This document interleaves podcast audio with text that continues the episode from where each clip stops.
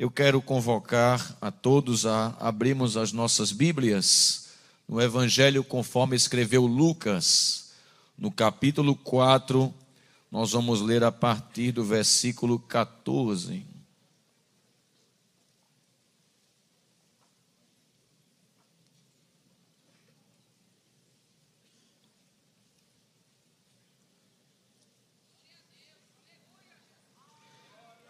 Diz assim a santa palavra de Deus. Então, pela virtude do Espírito, voltou Jesus para a Galiléia, e a sua fama correu por todas as terras em derredor. E ensinava nas suas sinagogas, e por todos era louvado. E chegando a Nazaré, onde fora criado, entrou num dia de sábado, segundo o seu costume, na sinagoga, e levantou-se para ler. E foi-lhe dado o livro do profeta Isaías. E quando abriu o livro, achou o lugar em que estava escrito: O Espírito do Senhor é sobre mim, pois que me ungiu para evangelizar os pobres, enviou-me a curar os quebrantados do coração, a pregoar liberdade aos cativos a dar vista aos cegos, a pôr em liberdade os oprimidos e anunciar o ano aceitável do Senhor.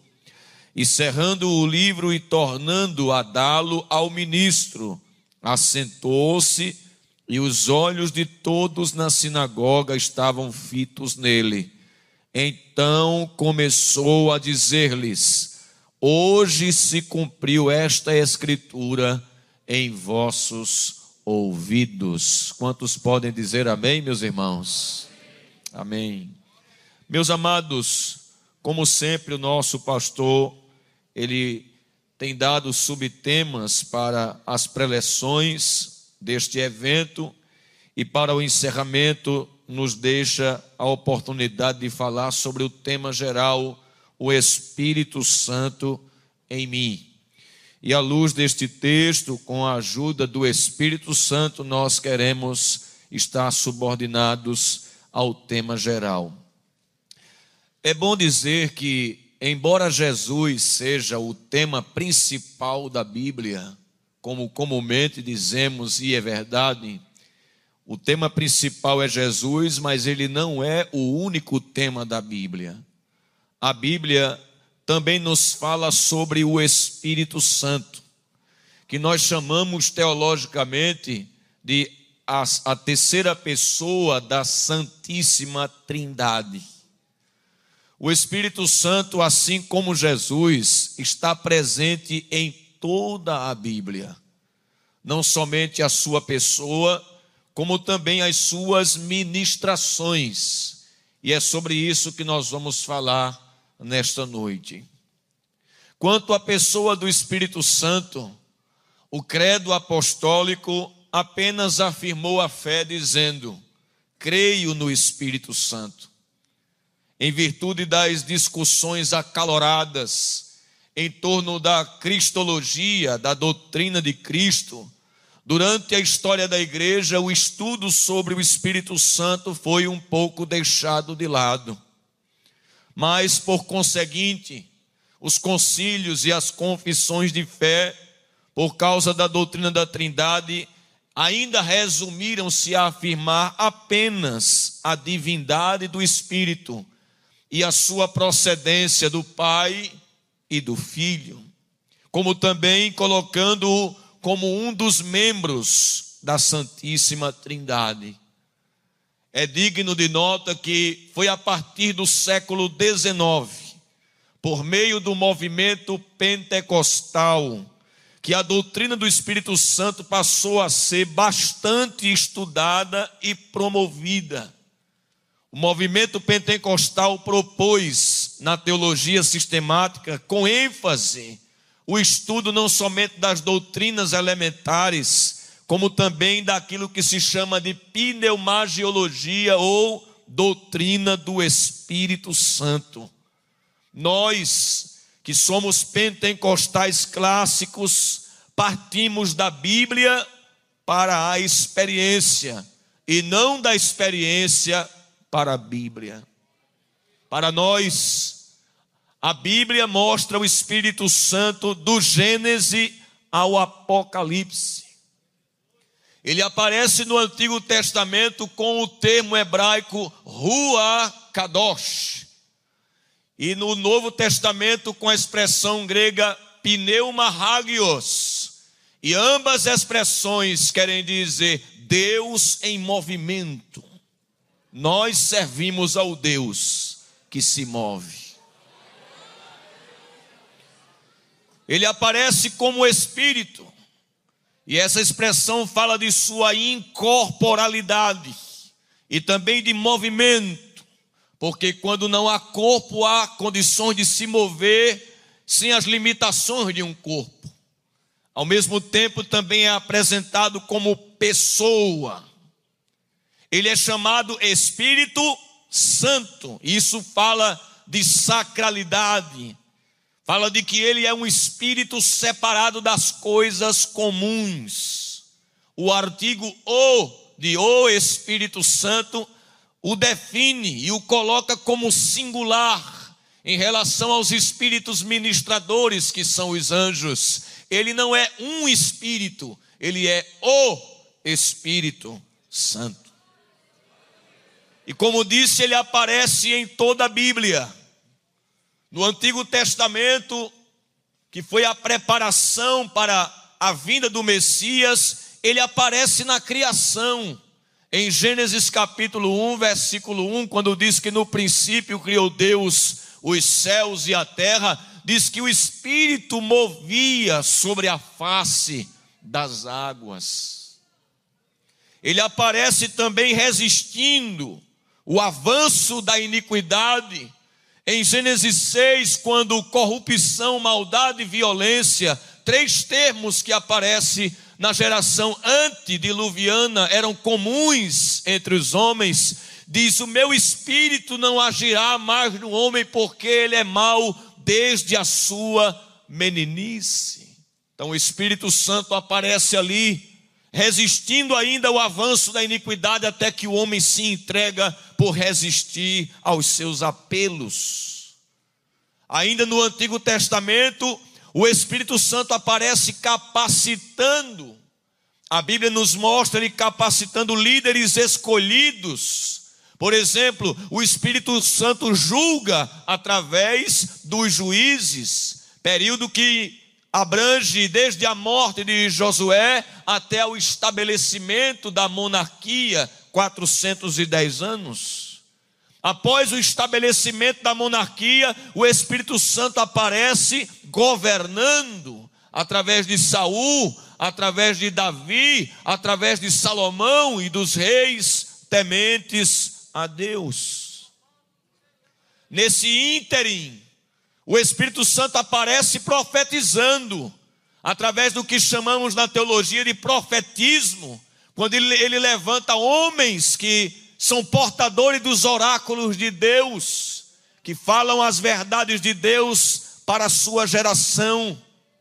E estes homens, embora ungidos pelo Espírito, para exercer essas três vocações, como os sacerdotes também, eles anunciaram, eles foram usados pelo Espírito Santo para falar de uma era em que o Espírito Santo não seria dado única exclusivamente a alguns em particular, senão de que ele viria para ser derramado sobre toda a carne. Joel capítulo 2, versículo de número 28, que é o texto áureo do movimento pentecostal. E há de ser que depois, nos últimos dias, derramarei o meu espírito sobre toda a carne. Vossos filhos e vossas filhas profetizarão, vossos jovens terão visões, vossos velhos sonharão sonhos. E até sobre os meus servos e as minhas servas derramarei o meu espírito naqueles dias. Então o Antigo Testamento já falava, já mostrava a atuação deste Espírito e já vaticinava de que ele viria para uma era com demonstrações mais amplas. Logo, a Bíblia não somente fala desses homens que foram ungidos, mas também relata que eles profetizaram a vida do ungido do Senhor, o Messias. E essa expressão Messias vem da expressão hebraica machá, que quer dizer ungir, derramar óleo.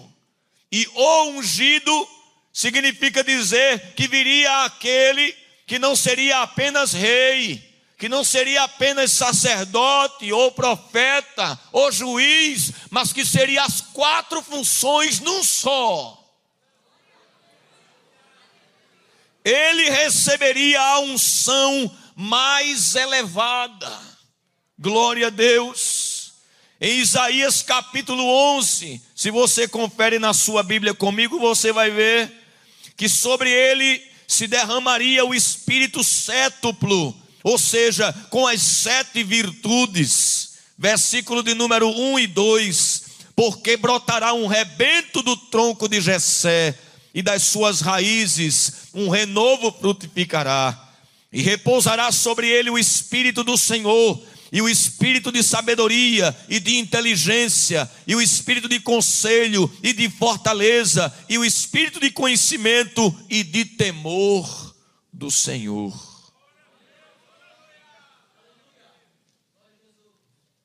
O povo ansiou pela chegada do ungido.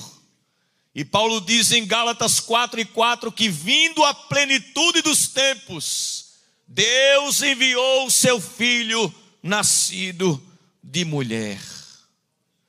Eu não sei porquê, mas Lucas vai da mão contrária do que hoje se pensa a respeito dos médicos.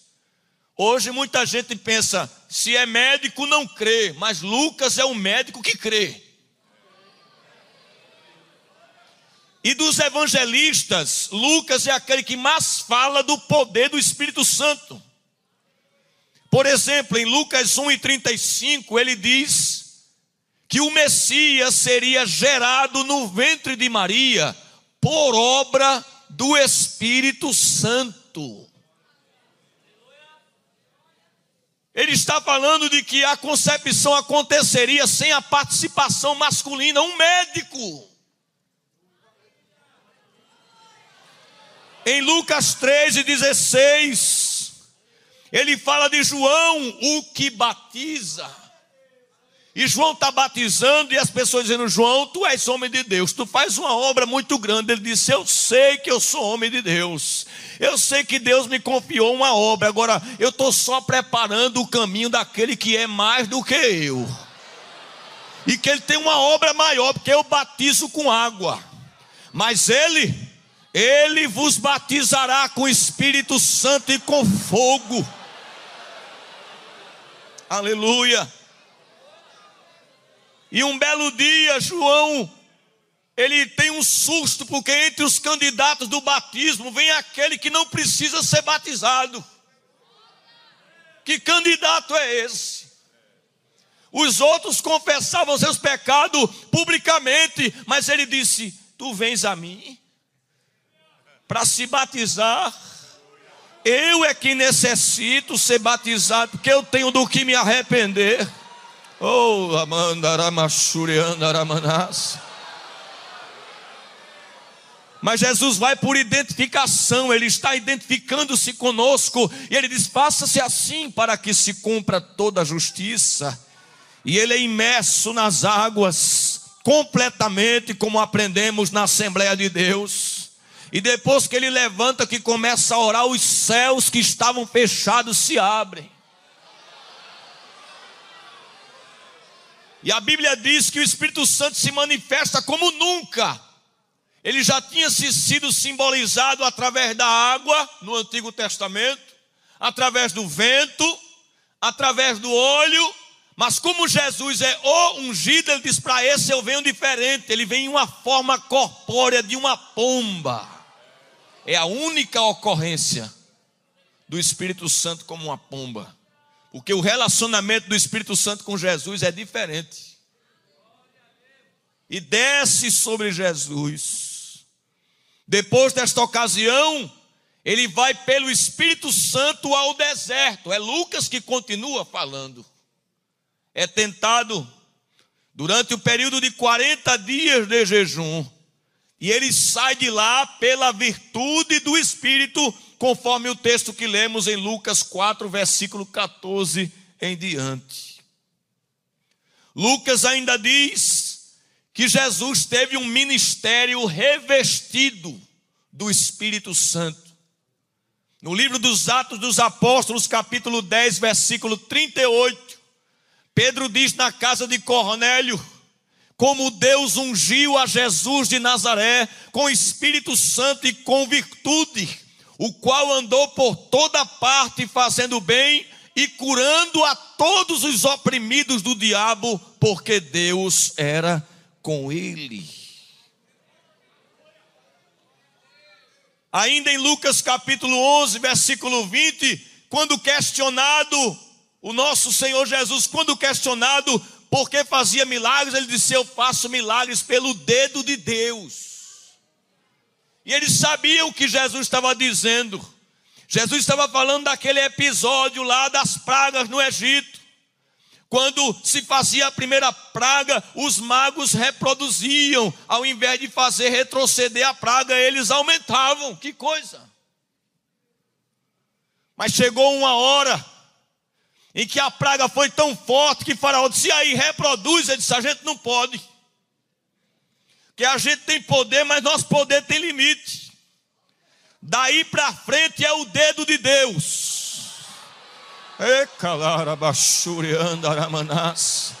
Então, quando Jesus disse: Eu faço milagre pelo dedo de Deus, ele disse: Se prepara, porque daqui para frente vai ter milagre, vai ter poder, vai ter realizações miraculosas. Em Lucas 4, 18 e 19, que é a profecia de Isaías 61 nós vemos Jesus entrando na sinagoga. Ele vai participar daquele ponto de pregação que é uma extensão do templo. E quando ele chega lá, o ministrante, o que está dirigindo o culto, vamos ouvir uma saudação por Jesus. Parece que ele tem chamada. Ele se levanta para ler.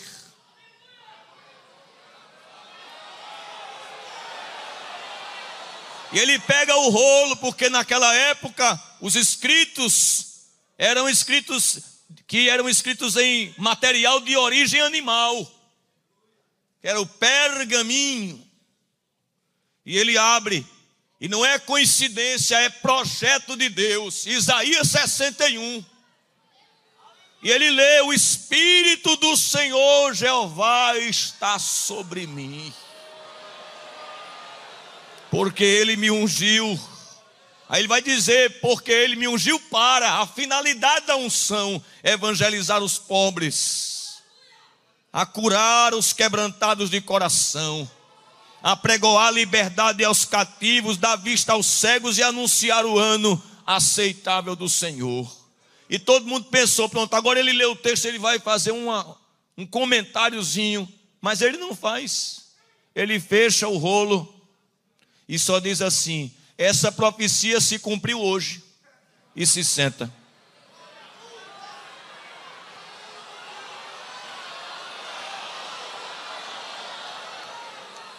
Quem está ouvindo Jesus entendeu. Peraí, peraí. Os profetas diziam assim: profetizavam e diziam: Ele vem, Ele vai fazer, ele vai reinar, ele vai curar. Jesus, ao invés de ler a profecia e dizer, ele vem, diz, ele é eu. Ele sou eu.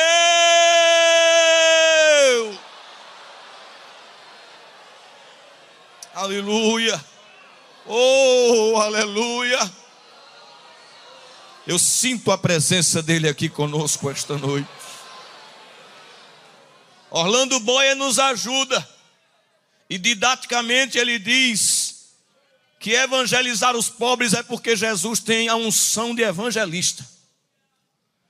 Diz que curar os quebrantados é porque Jesus tem a unção de médico. Diz que apregoar a liberdade aos cativos é que Jesus tem a unção para libertar. Diz ainda que dar vista aos cegos é que ele tem a função de iluminar. E ainda diz que ele é o restaurador, quando a parte 2, a parte A do versículo 2 diz: anunciar o ano aceitável do Senhor. Cristo estava anunciando uma nova era a chegada de grandes favores do céu. É de comum acordo entre os teólogos que ele estava falando aqui do ano do jubileu, mas não um jubileu apenas físico, material, religioso, mas um jubileu espiritual.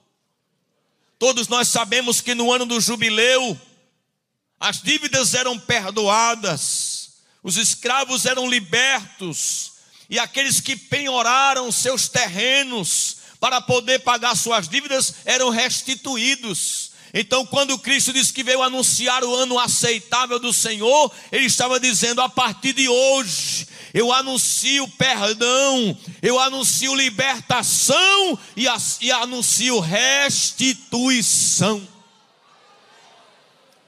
Aleluia. A Bíblia ainda diz que Jesus se ofereceu em sacrifício pelo Espírito. Pelo Espírito eterno, ele se ofereceu como sacrifício. E ainda diz em Romanos 1 e 4 e 8 e 11 que o Espírito Santo foi quem ressuscitou Jesus.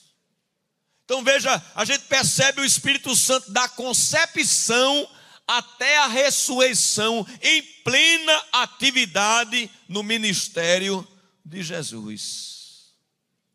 Só que Jesus também falou a respeito do ministério do Espírito Santo. Por exemplo, em João 14 e 16, ele fala a respeito de sua partida e confirma a promessa da vinda do outro consolador. E aí dá-se-á com a vida deste outro consolador, aquilo que na teologia é chamado de dispensação do Espírito, que compreende é um período de atuação de forma diferente e mais abrangente do Espírito Santo. Paulo, profundo conhecedor do Antigo Testamento, disse: Olha, como a rocha de Meribá foi ferida e verteu água, assim também Cristo será ferido e ele verterá água, e essa água é o Espírito Santo. 1 Coríntios 10. Ele nos fornecerá essa água espiritual. E falando sobre o Espírito, em João 16 e 13, Jesus disse: Ele vos guiará. Ainda em João 16 e 13, ele diz: Ele não falará de si mesmo Certo teólogo diz que o ministério do Espírito Santo é o ministério do holofote. Ele joga luz em Jesus. Para quem apareça é Jesus. Ele não falará de si mesmo, mas falará do que tiver ouvido de mim e vos anunciará. Em João 16 e 14, a Bíblia diz: Ele me glorificará e o mais importante é que Jesus disse assim: Olha, esse Espírito Santo que esteve comigo da concepção até a ressurreição, ele vai estar na igreja. Veja comigo João capítulo 14, versículos 16 e 17. João 14, versículos 16 e 17. E eu rogarei ao Pai, e ele vos dará outro consolador para que fique convosco por um tempo, para sempre. O 17 diz: O Espírito da Verdade, que o mundo não pode receber, porque não o vê nem o conhece, mas vós o conheceis, porque habita convosco e estará em vós que eles ficavam admirados, os discípulos, que atuação extraordinária sobre Jesus. Ele Está vendo isso acontecendo comigo? Isso vai acontecer com vocês. Porque esse espírito que pousou sobre mim vai pousar também sobre vocês, vai ficar com a igreja. Aleluia. A promessa de Jesus e dos profetas teve o seu cumprimento no período da igreja, a partir do Pentecostes. Jesus e os apóstolos ensinaram as diversas ministrações do Espírito Santo, deixando claro que a obra do Espírito Santo é totalmente experimental. Veja que coisa interessante. Lucas chama o evangelho de primeiro tratado e chama Atos de segundo tratado. No primeiro tratado, Lucas fala do Espírito Santo em Jesus. No segundo tratado, ele fala do Espírito Santo na igreja. No Salmo 133 está escrito: Ó, oh, quão bom e quão suave é que os irmãos vivam, é como o óleo, que é derramado aonde? Sobre a cabeça. Jesus é o ungido. Foi derramado óleo sobre a cabeça, mas não ficou na cabeça, que desce sobre a barba, até a orla das suas vestes. O espírito que agiu em Jesus, que é o cabeça da igreja, desce para o corpo que é a igreja. Compreende? O espírito que usa Jesus em Lucas, Evangelho, é o que usa a igreja em Atos. E aí vem as atuações do Espírito Santo. Em João 16, versículos 6 ao 11, Jesus fala que uma das primeiras atribuições do Espírito Santo na vida humana é o convencimento que o pastor Jefferson abordou muito bem aqui ontem. A expressão convencer quer dizer trazer luz, expor, repreender. Primeiro contato do pecador com o Espírito Santo, quando ele é exposto à pregação da palavra, é essa persuasão que não é coercitiva, forçada, mas é em cooperação. É tanto que é possível o pregador exposto à luz da palavra, ainda assim ele rejeitar. Por isso que Estevão disse em Atos 7,51: Ó oh, homens de dura cerviz, que sempre resistis ao Espírito Santo. Foi por isso que o escritor aos Hebreus, citando o Antigo Testamento, disse: Se, pois, hoje ouvides a sua voz, não endureçais o vosso coração. Então, o Espírito Santo, ele leva o homem mediante a exposição da palavra, a uma reflexão do seu estado diante de Deus e a um possível arrependimento se esse homem abrir o seu coração. Uma outra ministração do Espírito Santo conseguinte a essa é a obra da regeneração. Jesus, em João capítulo 3, foi abordado por um fariseu chamado Nicodemos. Nicodemos veio a ele no horário noturno, quem sabe temendo que o sinédrio soubesse que um homem estudado daquele fosse consultar um carpinteiro que não passou pelas escolas rabínicas. E era um mestre falando com outro, porque ele diz: Jesus, tu és mestre vindo da parte de Deus. E Jesus mais na frente diz a ele assim: Tu és mestre não sabe disso?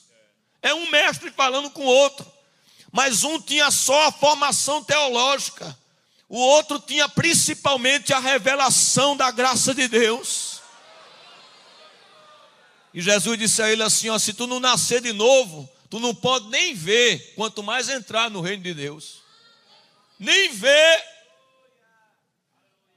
Jesus estava falando da obra do Espírito Santo. A expressão grega para nascer de novo, e ali fala de um nascimento de cima o que é impossível para o homem por seus próprios esforços. Certo teólogo diz que assim como é necessário para entrar no mundo nascer, é necessário nascer de novo para entrar no mundo espiritual de Deus.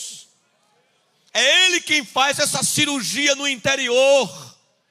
Que Ezequiel 36, 26 lança luz dizendo assim: E tirarei do vo o vosso coração de pedra e porei um coração de carne. O homem é completamente passivo na regeneração, ele só crê, mas quem faz a cirurgia interior é o Espírito Santo de Deus. Paulo fala desse novo nascimento em Tito 3 e 5. Uma outra atividade do Espírito Santo, depois que ele convence, depois que ele regenera, aí nasceu de novo, ele diz: agora eu posso morar dentro, que agora está limpinho. Porque Tito 3 e 5 diz que o, a regeneração é uma lavagem. É uma lavagem. Só que em vez de ser uma lavagem por fora, é uma lavagem por dentro. E a santificação é uma lavagem por dentro e por fora. O chuveiro lava só o corpo. Mas a regeneração é o chuveiro do Espírito Santo que lava por dentro. Aí agora limpinho, ele disse: agora eu moro aí. Agora eu habito aí. 1 Coríntios 6 e 20. Ou não sabeis vós que sois o templo de Deus e que o Espírito Santo habita em vós, e já não sois de vós mesmos a palavra habitar aí, oikeo, significa ocupar uma casa, habitar, residir, permanecer. Interessante que esse sempre foi o desejo de Deus. Quando da edificação do tabernáculo, em Êxodo 25 e 8, Deus diz assim a Moisés: E me farão um santuário e habitarei no meio deles. O povo estava em trânsito, Deus disse: então construa uma casa que possa montar e desmontar, porque eu me identifico com o meu povo. O meu povo para, eu paro. O meu povo anda, eu ando. Quando o povo entrou na terra que ficou fixo, ele disse: agora faça uma casa fixa. Vocês não estão fixos? Eu me identifico com vocês. Mas na frente, ele disse: agora nem o, o, transportável e nem o fixo. Agora eu me faço carne e habito no meio deles. Glória a Deus. Então ele habita no homem, ele habita na igreja e em cada crente. E um dos símbolos do Espírito Santo que fala dessa permanência em nós é o selo. Em Efésios 4:30, o apóstolo Paulo diz que nós somos selados para o dia da redenção. Selo aí é carimbo, irmão. A primeira coisa que quem é cuidadoso faz quando adquire algo é escrever o próprio nome. Ou alguns são mais cuidadosos ainda e faz um carimbo assim para tombar. Porque se alguém um dia pegar emprestado, né, e disser que é dele, você vai dizer aqui está carimbado, viu? Tem meu nome, viu? Tombei, viu? É meu. A igreja está carimbada. O crente está com o carimbo do céu. É por isso que os cantores evangélicos convertidos, eles não dão autógrafo, não. Não, não, não, porque o autógrafo a igreja já tem do Espírito Santo no coração dela. Aleluia. Glória a Deus. Paulo diz ainda que o Espírito Santo ele é o penhor. Isso aqui é muito bonito, irmãos. É o quinhão, diz o texto, né? É a primeira parcela do pagamento. Você já viu que coisa linda? Quando a pessoa vai alugar uma casa ou comprar uma propriedade, né? Aí o proprietário diz: "Me dê um sinal. Você tem que me dar um valor para garantir que vai pagar o resto". Ele diz: "Está aqui". Aí Paulo pega essa linguagem de mercado e transporta para o Evangelho. Ele diz: Está vendo o Espírito Santo? Ele é a primeira parcela. De quê? De garantia que o céu é seu.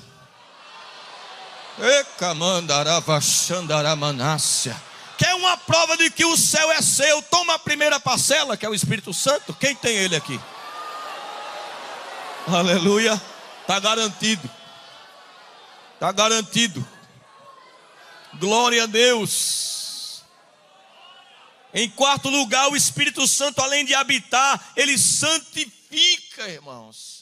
Daí porque o termo Espírito Santo, não só falando do seu caráter santo, como também de sua missão principal, a de santificar.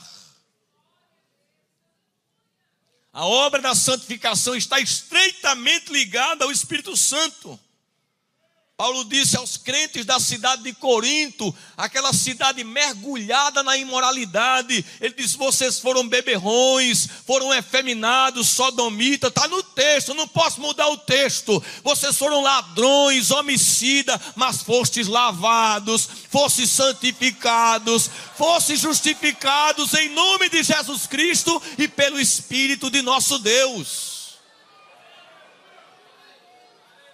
Aleluia. O Espírito Santo santifica. É por isso que quem tem o Espírito Santo, irmão, tem aversão ao pecado, porque não quer magoá-lo, não quer entristecê-lo. Em quinto lugar, o Espírito Santo gera o fruto. Veja como tem coisa sobre o Espírito Santo na Bíblia, não é? Ele gera o caráter de Deus em nós. Aleluia. A Bíblia nos mostra ele gerando, depois do novo nascimento, os aspectos do caráter de Cristo: amor, paz, alegria, bondade, benignidade, mansidão, domínio próprio, longanimidade, nove virtudes que o Espírito Santo gera em nós, de forma que Assim como a evidência física do revestimento de poder são as línguas, a evidência do novo nascimento é o fruto. Como é que eu sei que alguém nasceu de novo? É porque ele vai gerar os frutos. De Gálatas 5 e 22. É preciso entender isso. Por isso que eu gosto do que um pensador disse: que falar línguas é dom, mas segurar a língua é fruto.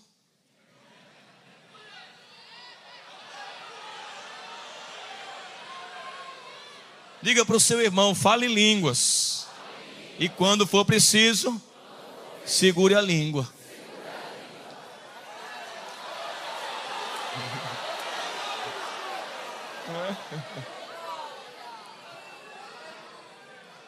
Diga comigo, o Espírito Santo capacita. 1 Coríntios 2, de 8 a 10, Paulo fala dos dons do Espírito Santo. O Espírito Santo em mim, irmão, faz tudo isso aqui. Em você faz tudo isso aqui, se achar espaço. O próprio batismo com, o Espírito Santo, ele é chamado de dom do Espírito. Pedro disse isso: arrependei-vos e cada um de vós seja batizado e recebereis o dom do Espírito Santo. Referindo-se ao batismo. Certo teólogo disse que Lucas usou Isaías e Joel para anunciar a unção do Espírito Santo sobre a igreja em Atos 1 e 8 e 2, 16 ao 21. Lembrando que o Espírito que capacitou Jesus também capacita seus seguidores. Esses dons, chamados no grego de carisma, foram distribuídos para a igreja a partir do dia de Pentecostes. E nós precisamos destas ferramentas que estão à disposição da igreja. Daí porque somos pentecostais, porque cremos que os dons espirituais que entraram em vigor na era apostólica ainda encontram-se entre nós. Houve períodos de diminuição, mas nunca houve cessação dos dons. Eles estão em pleno vigor no seio da igreja. Em sétimo lugar, o Espírito Santo guia o crente, irmãos. Jesus disse: Ele vos guiará em toda verdade. Quando a gente não era crente, quem nos guiava era o mundo. O que saía na novela, a pessoa fazia. O que a atriz fulana de tal fazia, a pessoa fazia também. O jogador cortava o cabelo de tal forma, aí os jovens do mundo saem cortando tudo em igual também. Mas isso era quando a gente era do mundo, né? quando a gente era do mundo. Fica a dica. Antes nós éramos guiados pelos nossos sentimentos. Eu acho que é bom assim não é? Ou pela carne, a carne sentiu o desejo, nem pensava, vou fazer, eu estou sentindo. Ainda hoje, né? Há psicólogos que diz: não, se liberte, saia do armário, o que vier vontade de fazer, faça, não é? Não diz assim, né? Dê vazão. Mas isso era quando a gente estava lá. Nós éramos antigamente guiados pelo próprio inimigo, o espírito da potestade que diz o texto que ele incentiva os homens à perdição, os conduz. Éramos guiados pelos ídolos. Alguns aqui participavam de procissão. Quando iam fechar um negócio, ia consultar, fazia promessa. Era isso, aos ídolos mudos a gente era guiado por eles. Alguns eram guiados pelo horóscopo. E tem uns que não deixaram ainda não que às vezes a gente entra no Instagram, pastor, de uns jovens aí, ele diz que é de Libra. Eu sou de Sagitário. Eu sou de Capricórnio. Me permita, viu, pastor? Vá se converter. Você é crente.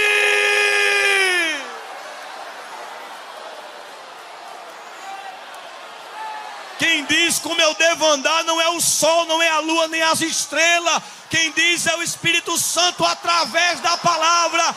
Lâmpada para os meus pés é a tua palavra e luz para o meu caminho.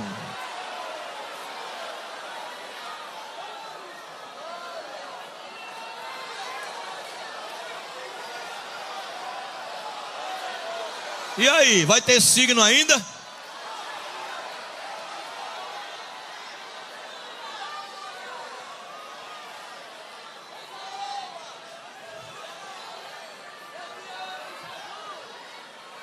Antigamente, quem era dado à religião, que o Brasil é um país muito místico, era guiado pelos falsos profetas. Final de ano para começo de ano, né? O pessoal sai consultando como é que vai ser o ano que vem. Aí as coisas são as mais prováveis. Vai cair avião. Sempre cai. Artista vai morrer, ninguém é eterno. É ou não é? São as previsões mais fracas que existe não é? E hoje existem os falsos profetas nas redes sociais, usando para fazer live. E tem uns que dá o pix.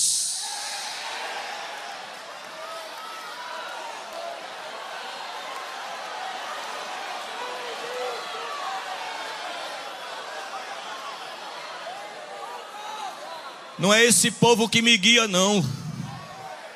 Quando eu preciso de uma orientação, eu vou para a palavra. Quando não está explícito na palavra, eu tenho o aconselhamento pastoral que é insubstituível. E também tenho o meu joelho para dizer: Jesus, eu faço o que? Ah, o Espírito Santo vai guiar, vai guiar, vai guiar. Ande reva na vassurianda ramachandaramanas. E camantarama calabashuri me cantaramanas. Oh, aleluias. Ontem a gente aprendeu que o Espírito Santo revela as coisas de Deus. Eu fiz questão de ouvir todos os pastores, ministros, que é muito bom ser edificado. Graças a Deus pela Rede Brasil, que às vezes a gente está num culto, atendendo uma escala do pastor, não pode estar ali, mas quando chega em casa a gente vai jantar e ainda cultua. É uma bênção a Rede Brasil. Quem concorda, diga amém. amém. Olha aqui, amém, pastor. O apóstolo Paulo disse assim: ó, as coisas que o olho não viu e que o ouvido não ouviu e não subiu ao coração do homem, a compreensão, né? São as que Deus preparou para aqueles que o. Aí, se a gente só lê esse texto, a gente é tentado a pensar que essas coisas é do céu, só do céu. Mas o versículo 10 diz assim: Mas Deus nolas revelou, o tempo presente, pelo Espírito porque o Espírito penetra todas as coisas, até as profundezas de Deus. Irmão, isso é muito alto.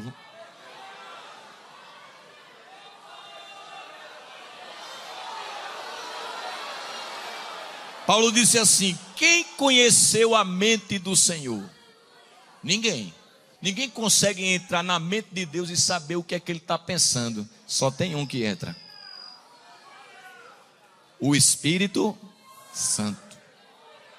Quando você está orando, que você recebe uma comunicação celestial, ou alguém é usado em profecia para lhe dar uma palavra, você sabe o que é aquilo ali?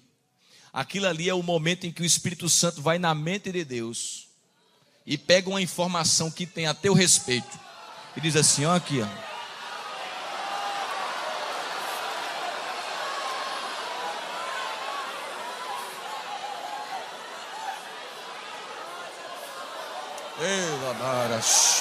Menara.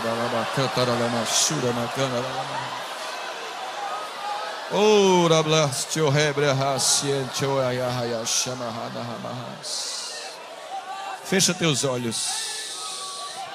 O Espírito Santo acabou de me dizer: prepara-te para um tempo de revelações profundas. Eu vou te chamar mais para o quarto, para o momento a sós, porque vai ser coisa tão alta que eu não vou dizer no meio do meu povo, eu vou te chamar para o oculto para o secreto. E vou ventilar na tua mente coisas, segredos. Vou compartilhar contigo sigilos. Vai vir sobre ti um apetite pelas coisas espirituais tão grande que até teus pais não vão te conhecer. Essa menina está orando que só, viu? Esse rapaz está orando tanto e lá o teu quarto, depois da igreja, vai ser o ponto de encontro com o Espírito Santo. Ele está confirmando isso aí agora no teu coração. Está vindo uma brasa de fogo como uma flecha. Eu estou sendo autorizado pelo Espírito Santo para ministrar isso sobre ti. Ande como anavassuri andaravacharabacantaramanássia. Está descendo algo do céu uma renovação espiritual tão grande. E tem uns que vão receber dons espirituais agora. Receba a presença de Deus já.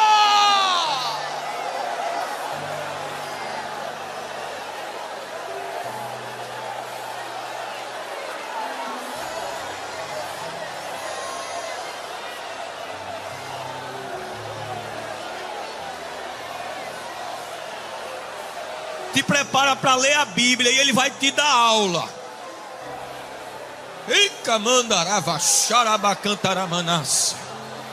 Ele vai explicar a passagem, tu vai ouvir a voz, explicando, abrindo o entendimento. Eita, que coisa linda, Jesus! Oh, aleluia! Glória a Deus! Ele vai abrir o véu te prepara para ter visões, os jovens terão visões. Vamos invocar isso, irmão. A promessa nos garante: os jovens terão visões.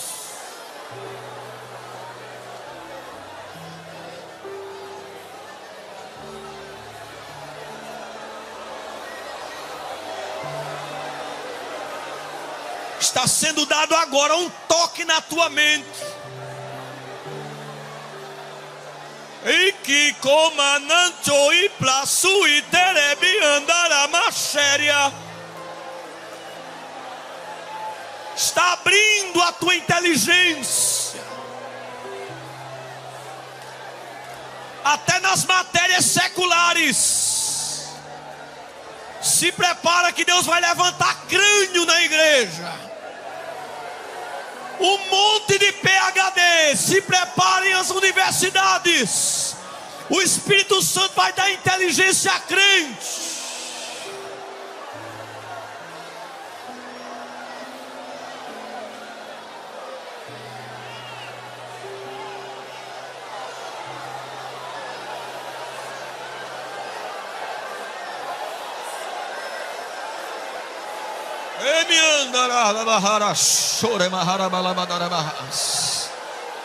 Oh, irmão, está passando um vento aqui, olha.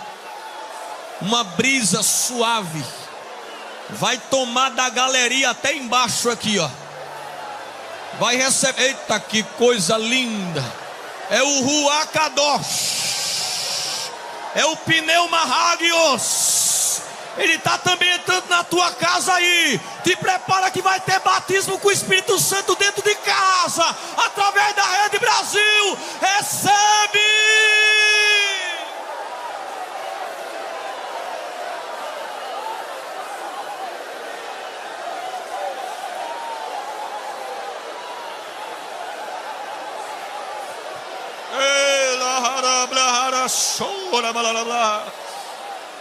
Recebe variedade de línguas. Recebe o dom de profecia. Recebe. Deus não quer uma geração só que fala inglês, não. Ele quer uma geração batizada com o Espírito Santo. Deus não quer só uma geração de currículo, não. Ele quer uma geração queimada pelo fogo da presença.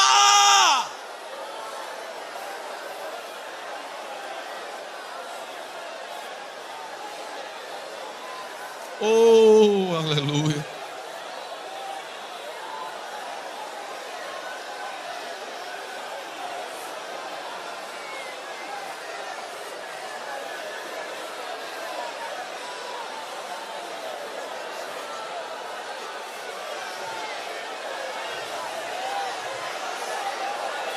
Era la bashara Amen. de rei de minha de chuhaya mahai. A minha si chuhaya haya haya mayaha. Kaya chora me Choli, mini Choli, mini ni haida haidai. Adiante ni choto toho toho papa para pato toro baha.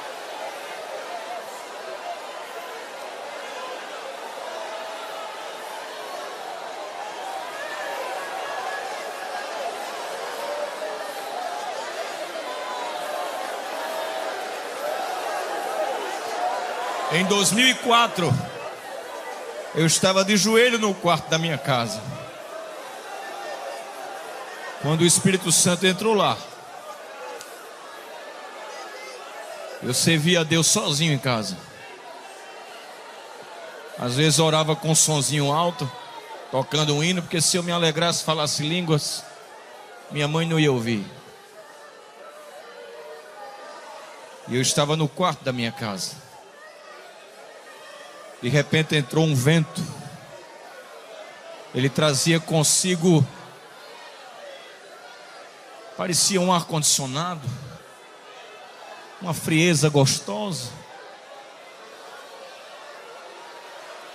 E eu fiquei quieto, tinha medo até de abrir os olhos. Eu disse, eu vou perder isso nada? Fiquei quietinho.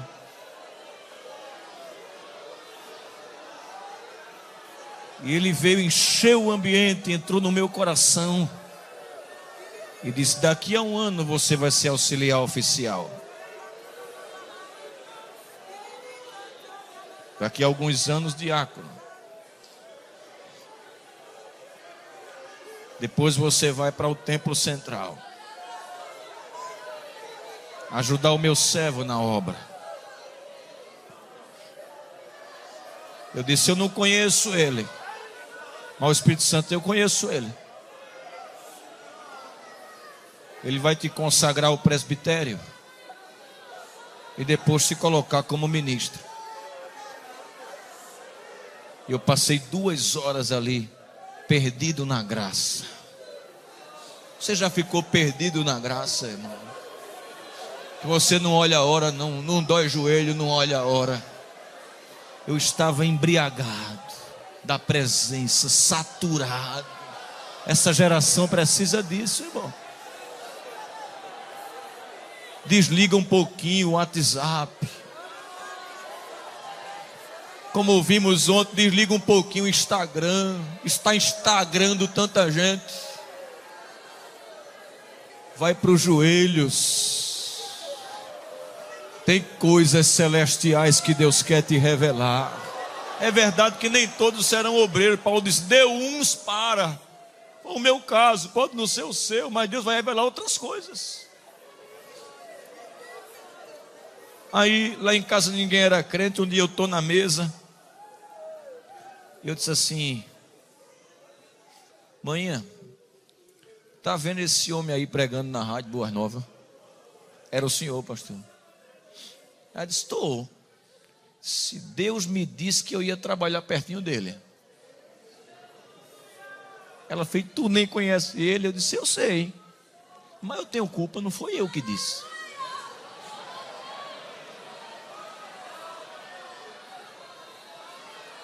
Ela não era crente. Por que eu contei? Porque quando, ia, quando se cumprisse, ela ia crer. Aí eu contava meu pai. Outro dia lá na, na TV, eu disse, manhã, o Senhor Jesus me disse que eu ia apresentar um programa na televisão. Meu pai olhou assim.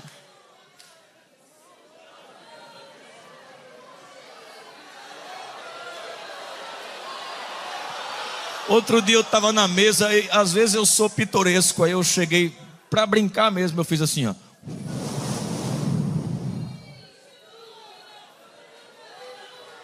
Aí ela fez assim, esse menino depois que ficou crente ficou estranho. Que é isso? Eu disse: Eu vou andar de avião. Quem te disse isso? Eu disse: É quando eu dobro o joelho ali, ué. Ele me conta tudinho.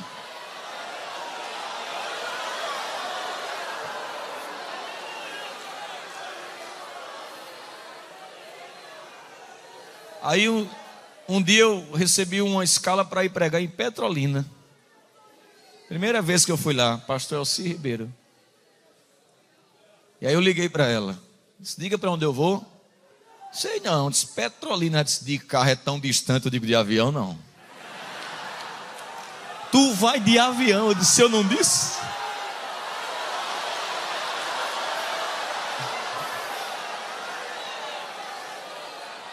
E no dia que o meu pastor me escalou a primeira vez para pregar aqui no Templo Central, a minha família veio. Minha mãe já era crente, uma semana antes dela se converter, eu sonhei tirando ela de dentro da lama. Aí uma semana depois eu estou pregando numa festa, quando fiz o convite, veio ela para aceitar Jesus. Aí ela sentou-se ali, ela começou a lembrar das palavras que eu fui dizendo, das promessas. Ela se alegrou tanto que Jesus batizou ela com o Espírito Santo naquele dia. Glória a Deus. Ele revela o Espírito Santo revela as coisas de Deus. Eu vou concluir. Aleluia. O Espírito Santo vai pegar na tua mão e vai te levar para águas mais profundas. Dere andaramachore mehamanamas. O Espírito Santo impulsiona a vida devocional. É Ele quem diz assim: vai para o templo. Tem hora que a gente está cansado, mas o Espírito Santo vai. A Bíblia diz que Simeão, pelo Espírito, foi ao templo. Ele incentiva a vida de oração, a vida de santificação, a vida de leitura da palavra. Agora eu concluo, amados. O Espírito Santo renova e aviva a obra. Amados, é muito bom ter o que a igreja tem hoje. É excelente. Templos grandes, climatizados, plataformas digitais, câmeras, instrumentos, igrejas acolchoadas, encarpetadas, estacionamentos amplos os crentes já não vão mais de bicicleta, não é? Se esforça, tem o seu carrinho, a gente olha o estacionamento. Eu dou tanta glória, irmão, quando eu vejo o estacionamento cheio de carro, de crente. Eu digo, olha que maravilha. Mas ninguém pode dirigir bem se não tiver retrovisor. A gente é hoje por causa do começo.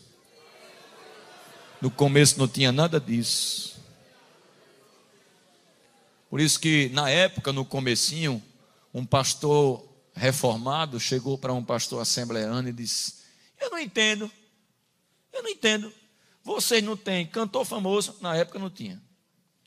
Vocês não têm expressão na política, Na época não tinha. Vocês não têm carro, não tem templo grande, os templos é tudo dentro dos engenhos. Vocês não têm. Vocês, se não for o Espírito Santo, vocês estão acabados. O pastor disse: é verdade. É verdade. Se tirar o Espírito Santo da Assembleia de Deus, ó, está acabado, não é, pastor? Não é, meu pastor? O segredo é o Espírito Santo. É Ele. Foi por isso que Abacuque orou dizendo assim: Aviva a tua obra. No meio dos anos a notifica, e na ira lembra-te da misericórdia. Glória a Deus. Paulo disse: sede fervorosos de espírito, servindo ao Senhor. Aleluia. Glória a Deus. Bendito seja o nome do Senhor. Efésios 5,18, ele disse: Não vos embriagueis em que há contenda ou dissolução, diz outra versão, mas enchei-vos.